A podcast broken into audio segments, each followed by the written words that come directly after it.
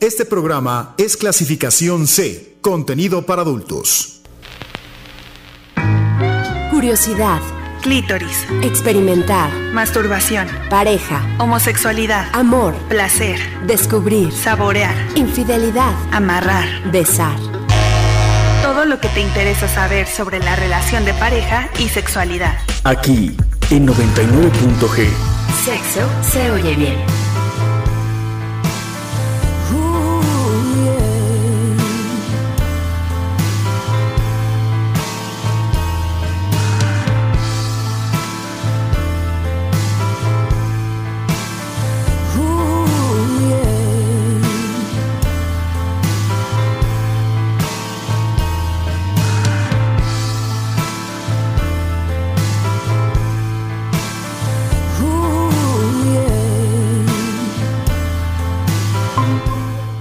¿Cómo les va? Buenas noches. Estamos iniciando una emisión más de 99.g Sexo se oye bien.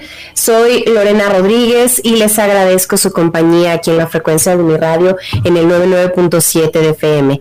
Los invito a que esta noche se queden con nosotros y pues le mando saludos a todos aquellos que nos están escuchando a través de la página de Uniradio en uniradio.ymx.mx o también a través de la aplicación de Tuning Radio. Recuerden que si no tienen una radio cerca, de esa manera podemos estar en contacto. Es martes y no pueden faltar aquí en la cabina y en este espacio los temas referentes a la sexualidad y lo más importante para nosotros, que es escuchar sus comentarios a través del teléfono en cabina. Pueden ustedes llamar al 722-270-5991 o pueden enviarnos mensajes de texto y de WhatsApp al 7225 91 36 33. Ya saben que en Facebook y en Twitter estamos como arroba 99.g, punto va con letra. Nosotros aquí comenzamos.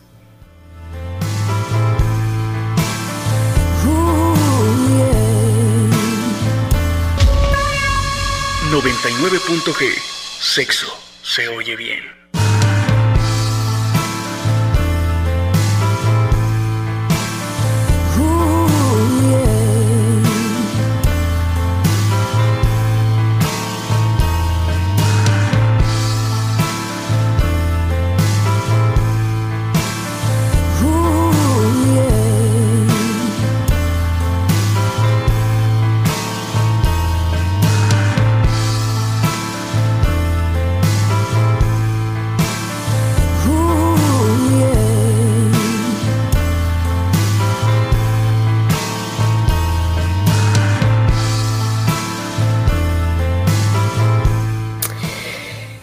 Ya regresamos aquí a 99.g, sexo se oye bien. Y hoy vamos a tratar un tema que pareciera que, es todo un, problema y que hay varias opiniones ahí, mm, ¿cómo decirlo? Este, divididas. Pero hoy lo vamos a aclarar todo eh, vamos a suponer el, caso de que, de que mm, bueno, actualmente con, la pandemia es difícil que, lleguemos a casa, más bien estamos en casa cansados, trabajando, y, llega el momento en el que quieres estar con la pareja y, como que tratan de tener esa oportunidad de tener relaciones, o se da ese momento de tener la oportunidad de tener relaciones sexuales, y parece de pronto que no es prioritario para alguno de los dos o alguno está más demasiado agotado o están con más ganas de dedicar el tiempo a otros quehaceres o simplemente cuando empieza el, asunto del ritual de, mm, de, seducción, como que hay cierta incompatibilidad. Pero realmente hay parejas que se aman y tienen esta incompatibilidad. Entonces, Hoy aquí en 99.g vamos a estar platicando de desconexión sexual. ¿Qué hacer cuando hay amor? pero el sexo no fluye. Y para platicar de todo eso, me da mucho gusto saludar en esta noche a Rafael Velázquez, a Rafael Agustín Velázquez de León, nuestro psicoterapeuta sexual. Rafael, ¿cómo estás? Buenas noches, qué gusto saludarte. Hola Lori, buenas noches. Hola a todos y a todas. Feliz año. 20 días después, 25 días después, pero muchas felicidades con este inicio de año a todos y a todas. Muchísimas gracias por la invitación.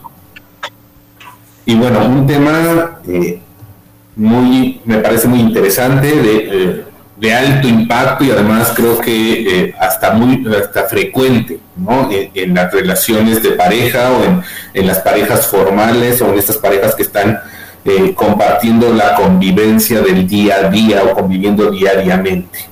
Y que llega un momento en el que a veces ni nos damos cuenta de que ya estamos en ese punto de desconexión solo nos solo nos dejamos ir o seguimos como en estas rutinas o en este así tenía que ser o así debe de ser o así ya está siendo.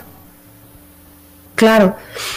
Eh, justamente antes de, entrar totalmente al tema, eh, justamente estaba pensando en eso, que es nuestro primer programa del año juntos. Así es que, pues me da mucho gusto que estés eh, con nosotros y, evidentemente, pues yo y, todos los de Uniradio y todo el equipo que hacemos 99.g, te agradecemos como siempre que, nos apoyes y te deseamos lo mejor para este año que inicia Rafa. Muchas gracias, querida Lori. Esperemos que este 2021 sea menos caótico que el 2020 y, que y que vayamos terminando de ajustar y de lograr los cambios que nos está exigiendo esta nueva realidad a la que nos estamos enfrentando día a día. Claro. Y ahora sí, entrando al tema, eh, yo me encantaría que la gente se pusiera en contacto con nosotros, que la gente nos compartiera sus experiencias. nos lo vas a ir aclarando conforme avancemos en el tema. A mí me parece que hay diferentes etapas de la relación en el ámbito sexual y a lo mejor habrá quienes desde el inicio no se llevan bien y conforme van avanzando pues lo van empeorando o habrá quienes no se llevan bien desde el inicio y lo van mejorando. Hice una encuesta en Twitter que dice, ¿crees que una pareja que se ama pero no logra entenderse a plenitud en la intimidad debiera? Y la primera respuesta es ir a terapia. El 41.2% de los votantes dice que si una pareja se ama pero no logra entenderse en plenitud en la intimidad, pues debiera ir a terapia. El 11.8 de los votantes dice no, pues esa pareja debiera de separarse. Y yo, eh, utópicamente y, y, un poco cursimente, puse seguir juntos. Y el 0% de los votantes cree que una pareja que no se lleva bien sexualmente deba de seguir juntos está el 47.1% de los votantes que dicen, no, pues lo que tienen que hacer es intentar cosas distintas.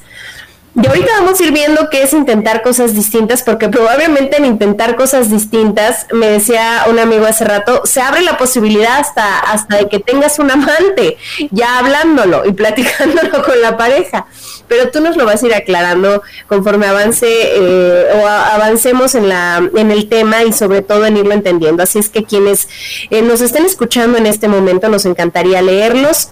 Ya saben que cuando así lo desean lo hacemos totalmente anónimo, así que pueden escribirnos al 72 25 91 36 33. Allá está totalmente en vivo desde cabina haciendo posible esta transmisión y este enlace SAM. Así es que también los va a escuchar al 722 270 5991.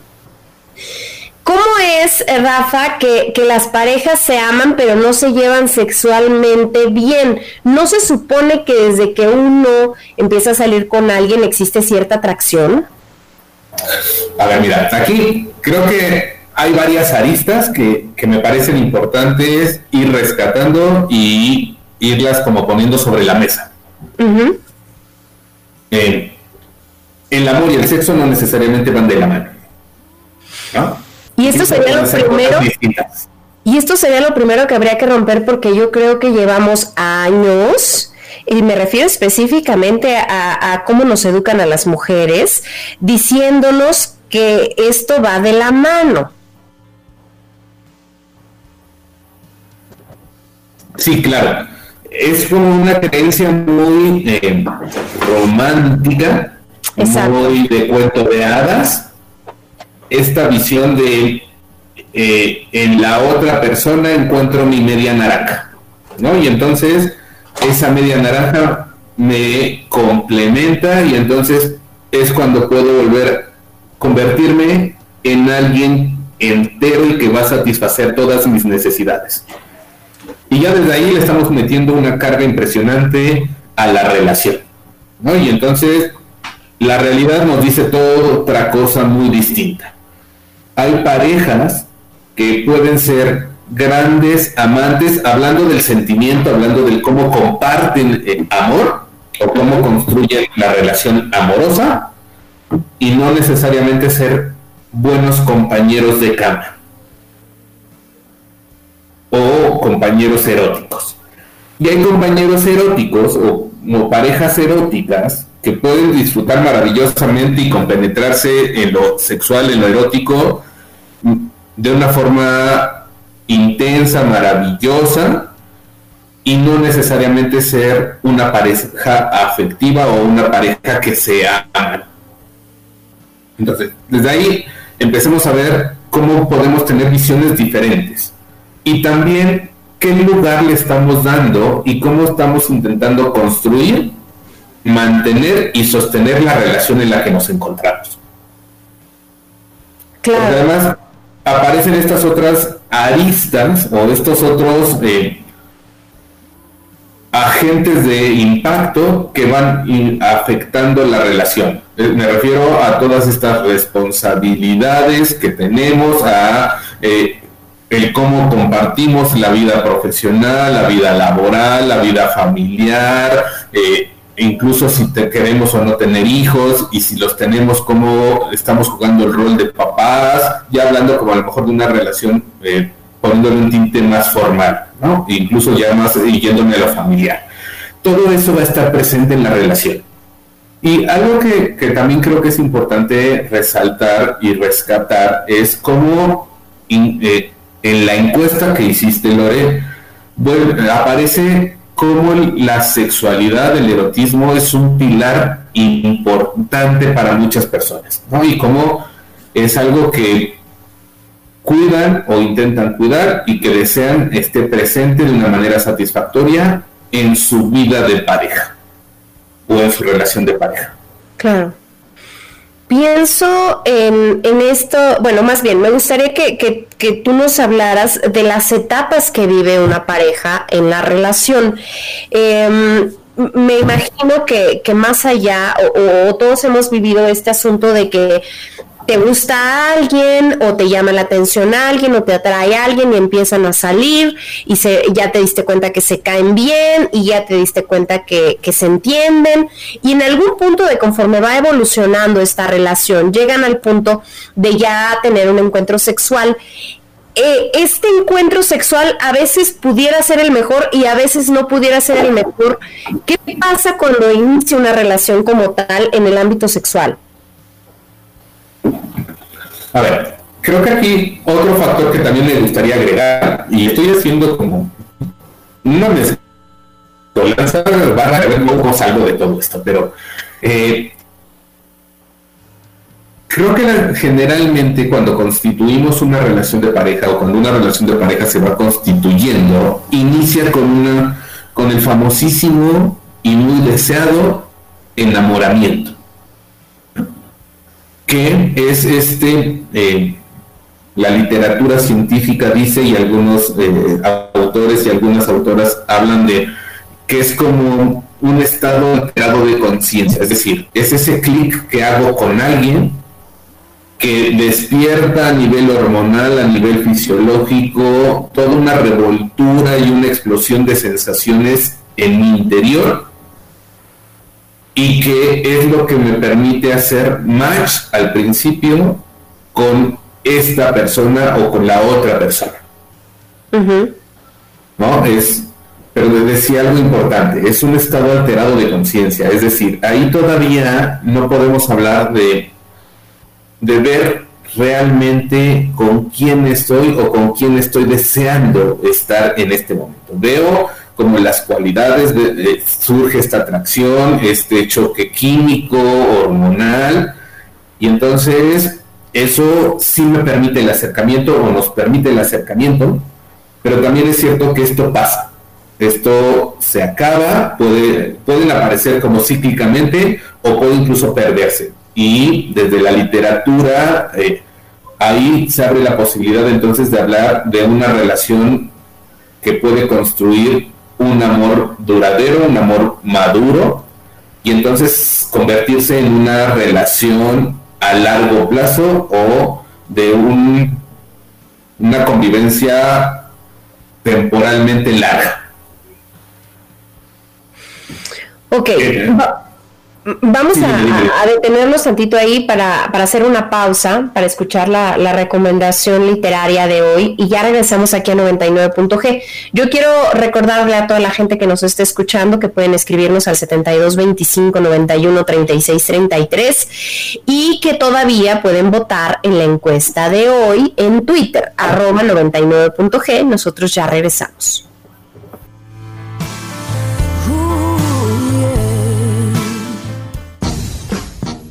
De los Sentidos.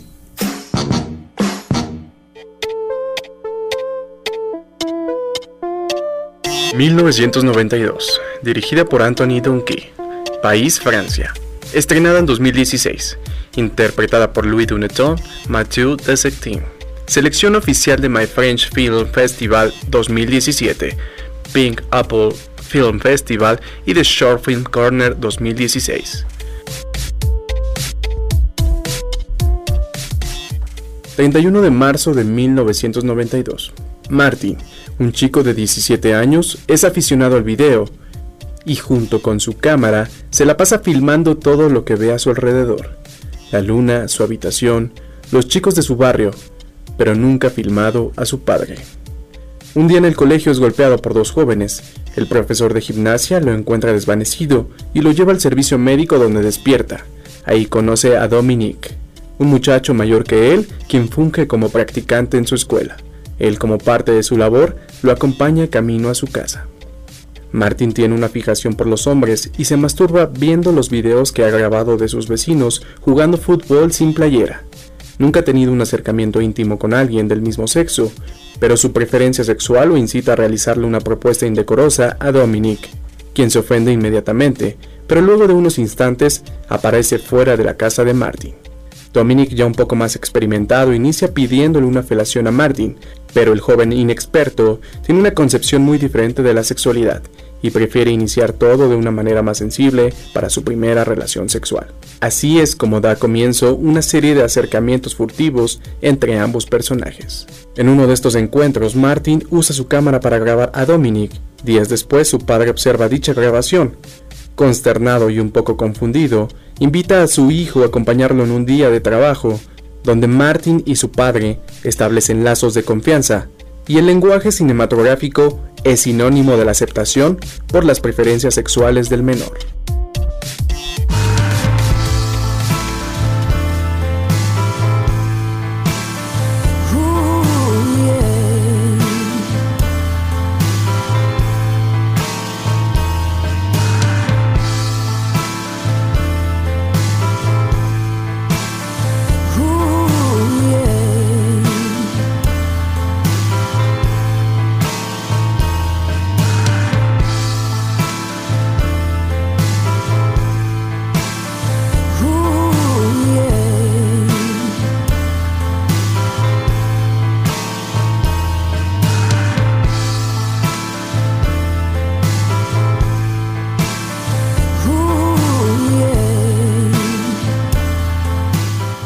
Ya regresamos a 99.g. Son las 9 de la noche con 20 minutos y hoy estamos hablando de este tema que es desconexión sexual. ¿Qué hacer cuando hay amor pero el sexo no fluye? Y Alexa tiene un recordatorio para nosotros. Alexa, para... Eh, eh, me encantaría que ustedes nos escribieran. Yo creo que muchas personas han han pasado por esto. Entonces, si ustedes nos escriben a, WhatsApp al 72 25 91 36 33, nos gustaría leer sus comentarios. Rafa, antes de irnos a, esta cápsula, estamos hablando de las etapas que vive la, la, relación, ya sea al inicio del enamoramiento y también en el proceso de entendimiento sexual. Sí, no, y entonces, bueno, venimos hablando de cómo en el enamoramiento, una de las características más sobresalientes o muy algo muy característico del enamoramiento es precisamente ese ímpetu y ese deseo, esa intensidad que se le da y eh, al querer estar con la otra persona, en la cercanía, en el contacto físico, y de ahí se abre la puerta para empezar a compartir nuestro erotismo. Al principio esta intensidad es lo que nos puede ir acercando y también puede ir fortaleciendo la relación y conforme va creciendo y se va construyendo la relación, se va necesitando otras cosas, se va eh, generando intimidad emocional, intimidad no solo erótica, sino también esta cercanía desde lo emocional. Y como la convivencia va aumentando y también van aumentando eh, como estos aspectos de formalidad, de, de, convivencia, de compartir, y ahora ya no solo es el querer estar con la otra persona físicamente en la expresión afectiva o en la expresión erótica, sino ya también empezamos a compartir un proyecto de vida, expectativas, este, un espacio incluso físico si es que decidimos vivirlo juntos, etcétera, la dinámica va a cambiar. Y entre todo eso eh, cóctel de, expectativas, de deseos, de mandatos incluso, porque además eh, en cómo vivimos la relación de las personas cercanas a nuestra vida, me refiero a lo mejor a nuestros padres o a las familias y las parejas que durante nuestra infancia nos acompañaron, durante nuestra adolescencia igual, va marcando ciertos mensajes que nos van eh, formando y que nos van influyendo, a veces incluso sin darnos cuenta, en el cómo vivir en pareja. Y eso se va a ir viendo reflejado en el cómo construyo mi relación de pareja con alguien. Claro. Oye, pero definitivamente sí puede pasar que, alguien te guste, que, que, estén saliendo y que al momento de tener el encuentro sexual no sea lo que tú esperabas. Que desde el inicio no haya como ese algo, esa química. Sí, claro. No, no perdamos de vista, Lore, y creo que esto también es algo muy importante. esta frase de, de hacer el amor creo que aquí puede cobrar cierto sentido. ¿A qué me refiero? El encuentro erótico no es algo que solo se dé o no solo es lo instintivo, sino también está estas apetencias, lo que sí me gusta, lo que no me gusta, ni cómo me dejo fluir o no me dejo fluir, cómo a lo mejor tengo ciertas restricciones o a lo mejor soy más introvertido o más tímido y entonces no me permito cosas o sí me permito cosas. Y, y en esa vez en esa mezcla que se puede dar de todo esto que yo aporto y todo eso que la otra persona aporta, se puede dar este clic. Claro que los podemos llevar de maravilla en muchos aspectos, pero no necesariamente el que compartamos intereses o el que compartamos incluso un deseo erótico garantiza que sepamos estar juntos eróticamente hablando o que podamos construir un encuentro erótico placentero para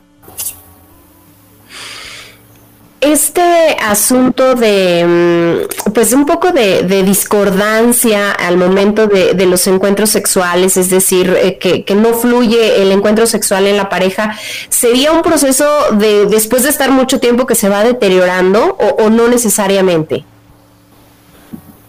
No necesariamente, no es como eh, el destino trágico de todas las relaciones, pero sí puede ser algo muy frecuente en muchas relaciones. Y esto tiene que ver por cómo vamos viviendo la relación, cómo la vamos construyendo y también cómo vamos construyendo esas otras áreas de nuestra vida personal y de la vida en pareja.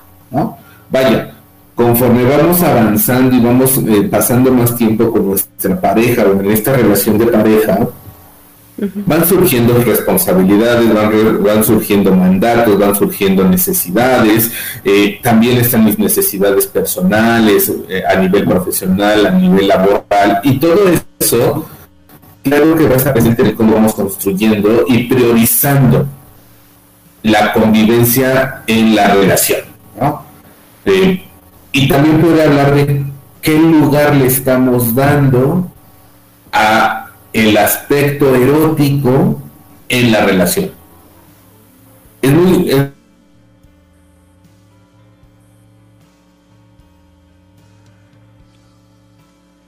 Rafa, te ¿Perdón? Te dejamos escuchar un momentito, pero ya estás de regreso. Ah, ok. Decía que un poco, eh, retomando la encuesta, ¿no? Creo que cuando pensamos en estar en una relación de pareja, si no todos y todas, casi todos y todas, asumimos que la sexualidad, el, erotismo, es algo fundamental desde la concepción. Pero ya desde la práctica, a veces no le damos ese lugar. Y ahí es algo que muchas parejas en terapia se atreven a revisar. Por eso cuando la encuesta dice que para reencontrarnos o para volvernos a acercar eróticamente una de las estrategias o una de las herramientas es la terapia de pareja, estoy completamente de acuerdo. además es fabuloso el cómo en un proceso de, terapia de pareja, la pareja, eh, con la redundancia, se encuentra y aprenden a estar juntos y a valorarse nuevamente y a compartirse eróticamente, íntimamente. A veces es difícil tomar esta decisión de ir a terapia, ¿no, Rafa? Como que uno de los dos puede que tenga la iniciativa y a lo mejor el otro no está tan convencido y, como que a veces hay que eh, justamente llegar a un acuerdo con la pareja de, buscar ayuda. Es que creo que ese es precisamente el tema complicado para muchas parejas y para muchas personas no nos enseñan a pedir ayuda.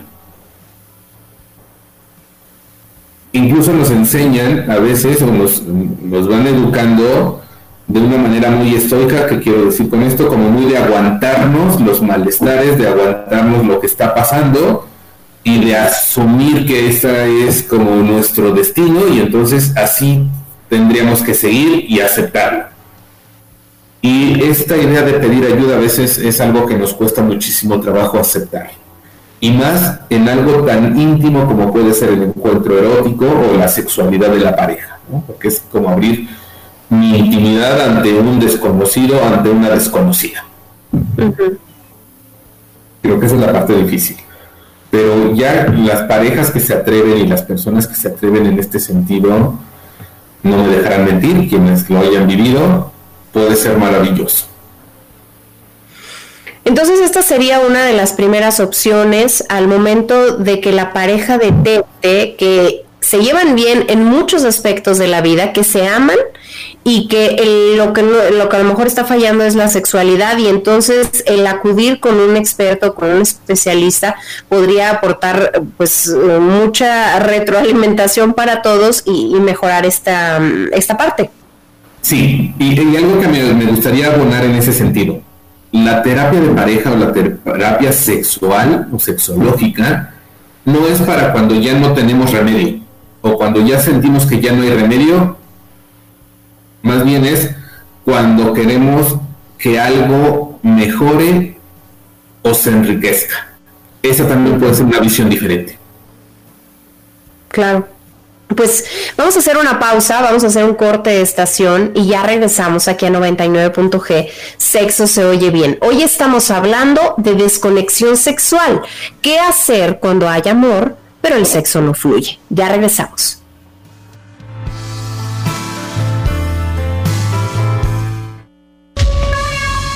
99.g. Sexo se oye bien. Este programa es clasificación C Contenido para adultos. 99.g. Sexo. Se oye bien.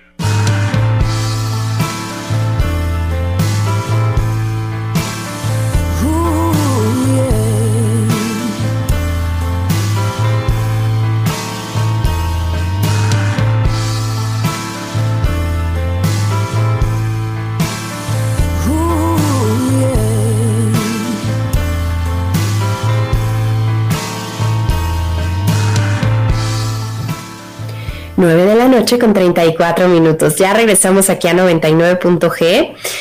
Sexo se oye bien, todavía pueden votar ustedes en la encuesta. No se ha movido, toda la gente o, todos los votantes han pensado que seguir juntos, que una pareja siga junta solo porque se ama pero no se llevan bien en la sexualidad, siguen creyendo que no es buena idea. Y todos los, eh, un gran porcentaje, casi la mitad, cree que intentar cosas distintas sería lo mejor. ¿Qué pasa, eh, Rafa, cuando se llega a ese punto en donde la pareja dice nos amamos, pero en el sexo no nos entendemos, mejor hay que separarnos?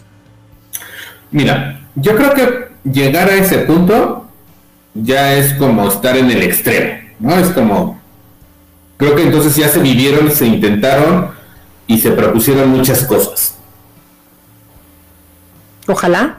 Yo te, pudiera decir, desde mi experiencia profesional o desde mi experiencia terapéutica con, en el trabajo sexológico, que la disparidad o esta eh, separación erótica es algo que se puede eh, sortear, es algo que se puede reaprender para poder volver a estar juntos.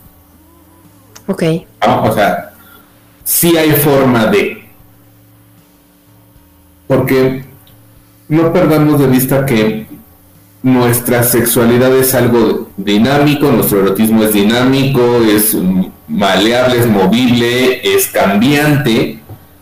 Y entonces eso abre la posibilidad a que sí podamos encontrar estos puntos donde podamos coincidir. Solo que creo que también a veces lo que puede afectar negativamente es como esta expectativa que podemos tener de como es mi media naranja, tenemos que embonar perfectamente en todo, todo el tiempo y en todos los sentidos. Mm, ya, que también lo hemos aprendido culturalmente, ¿no? Y que había, habría que desaprenderlo para empezar a fluir con la, con la relación y con, la, con las necesidades propias de cada pareja eh, al momento de, de decidirse a estar con alguien. Sí, y empezar a construir tal vez o a ir aprendiendo a construir relaciones donde lo importante sea cómo nos sentimos ambos independientemente del tipo de pareja que sea, vaya, si son dos hombres, dos mujeres, un hombre y una mujer, como sea. Pero sí este lugar en común y esta construcción donde lo importante sea el bienestar de ambos integrantes. O si hablamos de una pareja poliamorosa, bueno, de, de todos los que estén participando en la relación poliamorosa, pero es algo que no siempre tenemos en cuenta o no siempre eh, construimos nuestras relaciones desde ahí. ¿A qué me estoy refiriendo y por qué me atrevo a decir esto? Porque muchas veces construimos relaciones de pareja desde así debería de ser, así tiene que ser, así me dijeron que debe de funcionar. Mis papás así se llevaban, mis abuelitos así eran y entonces les fue bastante bien, vivieron 50 años juntos y entonces llenamos a nuestra relación o a la relación que tenemos con alguien de mandatos y de expectativas que pueden incluso volverse en contra de la misma relación. Claro.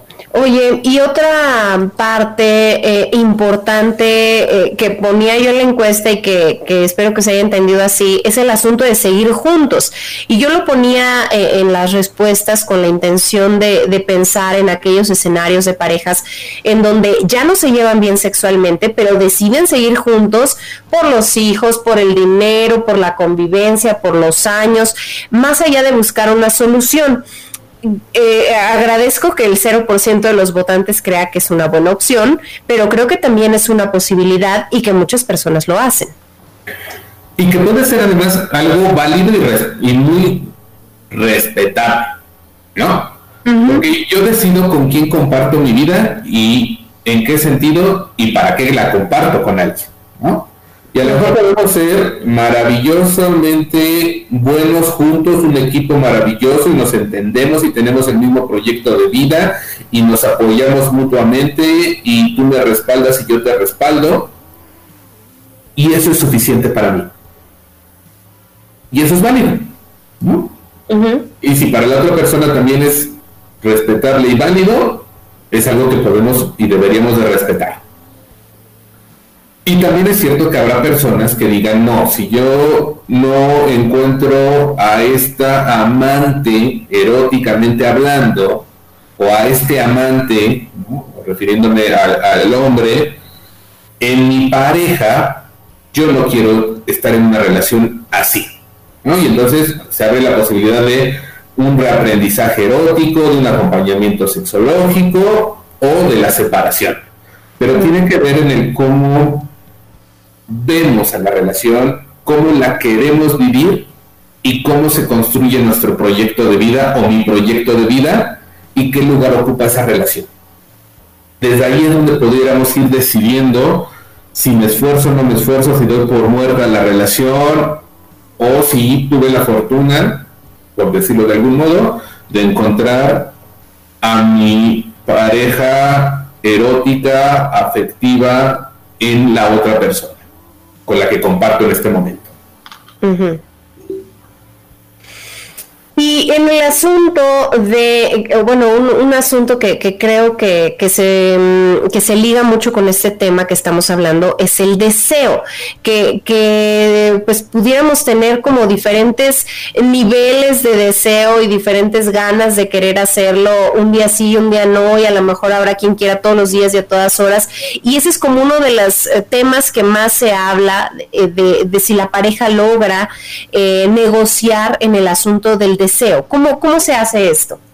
A ver, mira, aquí hablemos de algo primero importante, ¿no? Cuando hablamos del deseo, es, hablamos de este tener ganas, ¿no? De, de, encontrarme y de, de, querer estar con la otra persona.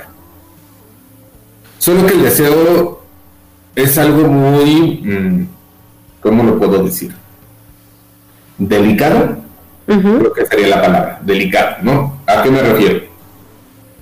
Puede ser impactado negativamente por muchos factores o de muchas maneras.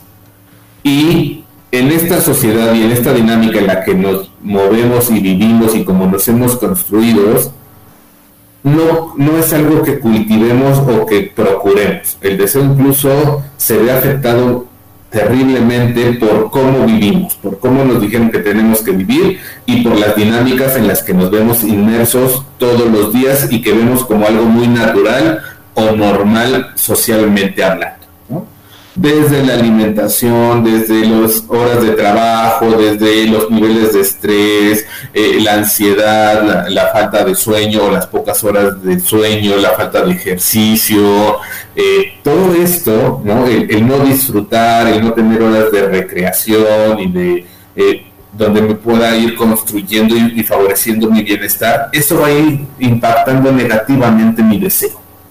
Y es algo que se verá inmerso o eh, la pareja estará lidiando también con ese impacto negativo. negativo. Por eso eh, sí es como muy importante reaprender a cuidar mi deseo y entonces también reaprender cómo me conecto con mi pareja. Tú hablabas de la disritmia sexual, que es como está eh, mi deseo o la frecuencia de mi deseo no empata con la el deseo y la frecuencia del deseo de mi pareja, ¿no? Y entonces eso puede generar conflicto en la relación o conflicto entre las personas. Pero incluso ahí siempre hay alternativas, ¿no? Eh, desde la negociación, desde el compartir, desde el, pues a lo mejor yo tengo una frecuencia en mi deseo menor que la tuya, pero ¿qué podemos hacer? Si recuerdan, yo hablaba un poco en el bloque anterior de ¿qué hacemos para que los dos estemos bien en esta relación? Y también tiene que ver con el qué hacemos para que aún con nuestras diferencias, aún con nuestras disritmias o nuestros eh, ritmos diferentes, los dos podamos estar bien. Yo te ayudo, tú me ayudas, yo colaboro, tú colaboras, tenemos ciertos espacios o podemos abrir posibilidades, Claro. Pero, ¿qué hacemos? Y, algo aquí que creo que, que nos mm, regresa a, un concepto pues que, que, es muy, muy hablado al momento de, de, referirse a solucionar problemas de pareja y es la comunicación y la negociación. ¿Cómo lograr esta comunicación y esta negociación de la, con la pareja? Porque creo que, eh, digo, yo hablo desde la experiencia de no ser terapeuta, sino simplemente haber tenido parejas con las que no me he podido comunicar ni he podido negociar en algún punto de la manera más adecuada. Pero tú como especialista, ¿qué, consejo o qué sugerencia puedes dar para todos aquellos que están ahorita en pareja y que quisieran mejorar esta comunicación y esta negociación, no solo para, para, para el tema que estamos abordando hoy, que es la sexualidad, eh, que fluya mejor la sexualidad en pareja, sino para muchos otros aspectos? Mira, creo que algunas sugerencias o recomendaciones que pudiera hacer, es importante que hablemos de nuestras necesidades, de nuestros deseos y de nuestros sentimientos. Y eso no es tarea fácil. Lamentablemente, eh, lo, digo de esta manera, no es sencillo porque no nos enseñan a eso. Nos enseñan a decir que todo está bien o nos enseñan a aparentar que todo está bien. Y entonces aprendemos a callar muchas cosas o a aguantarnos muchas cosas. Pero si queremos construir una relación donde ambos podamos estar bien, lo que deseamos, necesitamos y cómo nos sentimos debe de estar presente en la relación y debe de ser una preocupación de los dos integrantes o de los varios integrantes de esa relación de pareja. Eso es lo que también nos va a permitir construir intimidad afectiva, no solo intimidad erótica, porque entonces sí podré compartirte cómo me siento, lo que necesito y tú podrás recibir. Y ahí entra otro, otra recomendación. No hay correcto o incorrecto en la relación de pareja. Hay qué si nos funciona, qué si nos gusta, qué si nos hace sentir bien y qué no no hay una relación ideal o una relación correcta o perfecta. Hay una relación que nos permite sentirnos bien juntos. Y entonces esa es la relación ideal. Y que además es auténtico, que cuando intentamos em, copiar o, seguir algunos patrones probablemente no coincida con las personalidades de la pareja, con las circunstancias, con el tiempo, con la madurez y entonces ir, desarrollando una relación auténtica bajo dos actores que, que, son totalmente distintos puede llevar a, a un mejor resultado. Claro, es como construyamos lo que nos acomoda a ambos para que entonces los dos podamos estar bien, sentirnos bien y querramos estar y seguir así. Claro. Vamos a hacer una pausa, vamos a escuchar la recomendación cinematográfica de hoy y ya regresamos a 99.g. Sexo se oye bien. Yo les invito a que nos escriban, escríbanos al 72 25 91 36 33 o llámenle a Sam allá a la cabina al 722-270-5991. Ah, nos escribieron a través de Twitter y nos decían, ojalá pudieran hablar un poco de los cursos de sexo tántrico. Había un lugar en la Ciudad de México que los daba y la revista Tiempo Libre en algún momento hizo un reportaje. De ahí yo me enteré. No hubo oportunidad de tomarlo, pero se leía muy interesante y era solo para tres o cuatro parejas. Muchas gracias. Gracias a Carlos por escribirnos, por esta mm, petición que nos hace.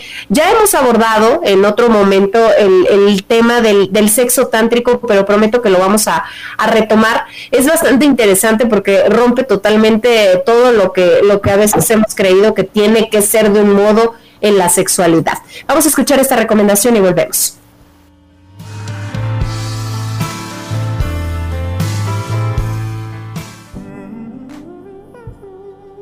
Nexus Plexus Sexus.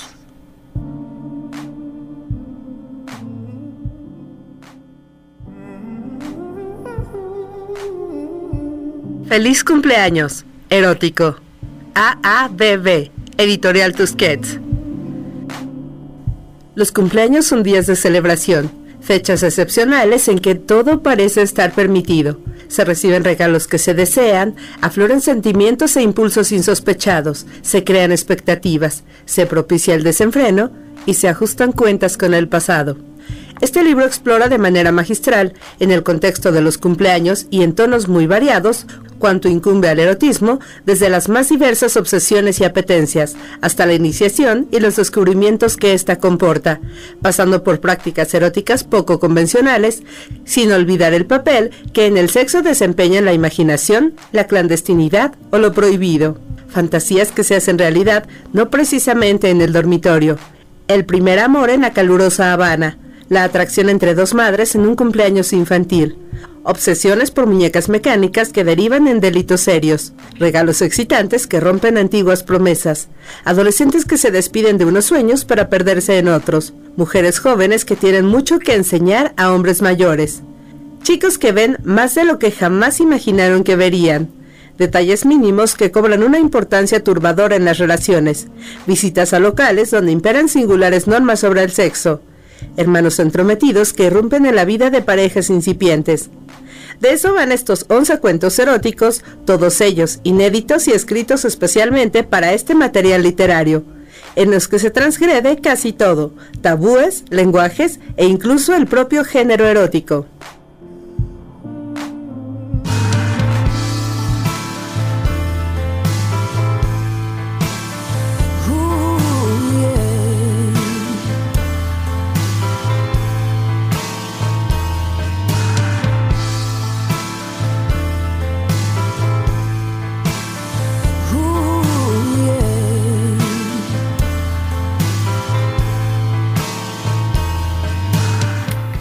Ya regresamos a 99.g, estamos en la recta final de este programa. Sam, ¿me avisa si llega algún mensaje allá a la cabina? Eh, que ya les di el, el número 72 25 91 36 33 y también les decía que si no tienen una radio cerca, ustedes pueden escucharnos a través de uniradio.uamx.mx. Justo, bueno, siempre les estoy recomendando que visiten la página de Uniradio porque nos pueden escuchar en línea, pero también creo que es importante porque todo el equipo de Uniradio hace colaboraciones y recomendaciones para ustedes en diferentes temas. Justamente la semana pasada escribía yo un texto sobre el asunto de besar, qué tan importante es besarnos y, qué tanto influye al momento de elegir una pareja. Y bueno, pues también los tiempos que vivimos y, el tema de besarse, qué tanto se ha visto afectado. Entonces, dense una página ahí, eh, dense una vuelta ahí en la página de Uniradio. Rafa, entonces, en este asunto de, de la desconexión sexual, sí puede haber una reconexión. Sí, si conceptualizamos nuestra sexualidad como algo que construimos, o nuestro erotismo como algo que construimos, vaya, me queda clarísimo que tiene una base biológica y que es algo que también tiene que ver con lo instintivo, lo biológico, lo innato, ¿no? Pero también tiene que ver con nuestras apetencias, con nuestras experiencias y con el cómo vamos significando esas experiencias y eso nos abre la puerta o nos da la posibilidad de reeducarnos eróticamente, reeducarnos sexualmente y entonces encontrar esos puntos o esas coincidencias con nuestra pareja donde pueda ser podamos hacer match, donde podamos coincidir y que pueda ser algo disfrutable.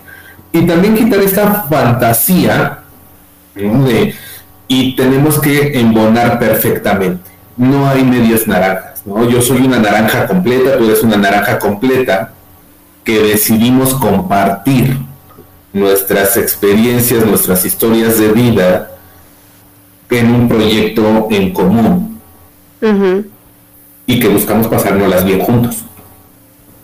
Ok, entonces eh, este asunto de, no llevarse bien con la pareja o estas dificultades pudieran venir desde el inicio de la relación y habría que cultivar la comunicación y decir nuestras necesidades.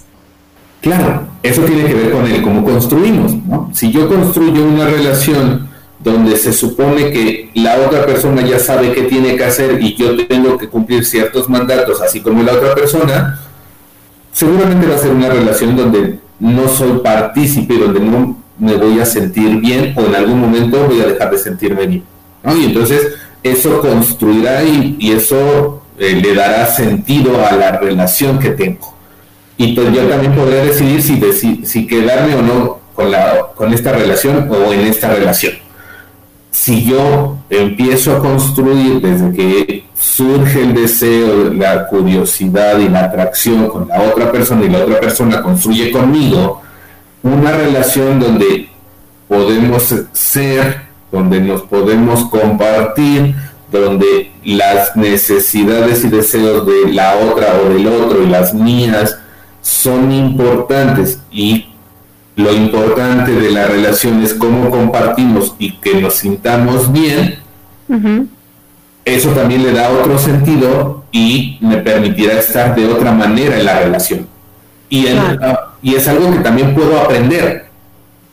Por eso los procesos terapéuticos, los procesos de acompañamiento psicológico pueden ser algo importante. En lo individual y como pareja. Porque pienso también en el escenario de que esta fluidez sexual se dé por algunas circunstancias, eh, es decir, que la pareja acabe de tener un bebé, que, mm, que haya algún problema de salud, que hayan cambiado de, de, domicilio y entonces ya viven más con ellos. Todas estas cosas circunstanciales habría que tenerlas también en cuenta para que no se vuelvan larguísimas, ¿no? Para que eh, digas, bueno, acabo de tener un bebé, pero ya pasaron siete años y si seguimos en lo mismo. Claro, y también identificar a nivel personal y luego a nivel pareja qué lugar le estamos dando a la relación, ¿no? Porque, no sé, a lo mejor en mi proyecto de vida la parte profesional es algo muy importante y entonces surge esta posibilidad maravillosa de irme a, a radicar al extranjero porque es una oportunidad laboral y profesional maravillosa que estuve esperando durante mucho tiempo, pero mi pareja tal vez no, y no la comparte. Eso es algo que puede unir o separar a la pareja dependiendo de cómo lo compartamos y qué lugar le demos. Ok. Y qué lugar esté teniendo este proyecto de vida en común y cómo lo, abordamos y cómo lo compartimos. Entonces, en, eh, en realidad, la, la, conclusión principal sería, o, una de las primeras cosas del chip que tendríamos que movernos, es que no necesariamente el amor va ligado con una sexualidad plena, ni la sexualidad plena va ligada con, con el desamor. Tendría, tendríamos que separar ambos conceptos y de ahí empezar a fluir. Sí, son cosas distintas que lo cierto también es que se pueden dar en la misma relación. Y aquí me voy a atrever un poco a parafrasear al sexólogo David Barrios. ¿no? Él habla de que el orgasmo es zapatista porque es de, quien lo trabaja, ¿no? Y entonces yo lo transpolaría un poco a la relación. Y creo que la relación eh, satisfactoria, plena, también puede ser zapatista y compartida, porque es de cómo la trabajamos, cómo la construimos y hacia dónde queremos que vaya. Pues nosotros así concluimos una emisión más de 99.g, Sexo se oye bien. Yo le agradezco a Rafael que haya estado con nosotros esta noche, que nos haya compartido todos estos conocimientos y nos haya aclarado el tema. ¿Cómo puede ponerse en contacto, en contacto contigo la gente que nos escucha, Rafa? Muchas gracias por la invitación, Lore. Siempre es un gusto estar con ustedes, eh, con los radioescuchas, con las radioescuchas, contigo, con Sam. Eh, sí, mi número celular es 7225 7280 11 y en Facebook me pueden encontrar como R. Velázquez, psicoterapeuta o Rafael Velázquez. Perfecto, pues de igual forma yo le agradezco a Samuel que, nos estuvo apoyando en la realización de este programa. Eh, gracias a todos ustedes por ponerse en contacto con nosotros. Nuestra encuesta quedó pues casi igual que al inicio, ganó el asunto de intentar cosas distintas, que cuando, cuando una pareja se ama pero no logra entenderse a plenitud en la intimidad debiera intentar cosas distintas con 48.6 y el otro 40% dice ir a terapia. Me despido de ustedes, soy Lorena Rodríguez, deseándoles a todos la más placentera de las noches. Nos escuchamos la próxima semana.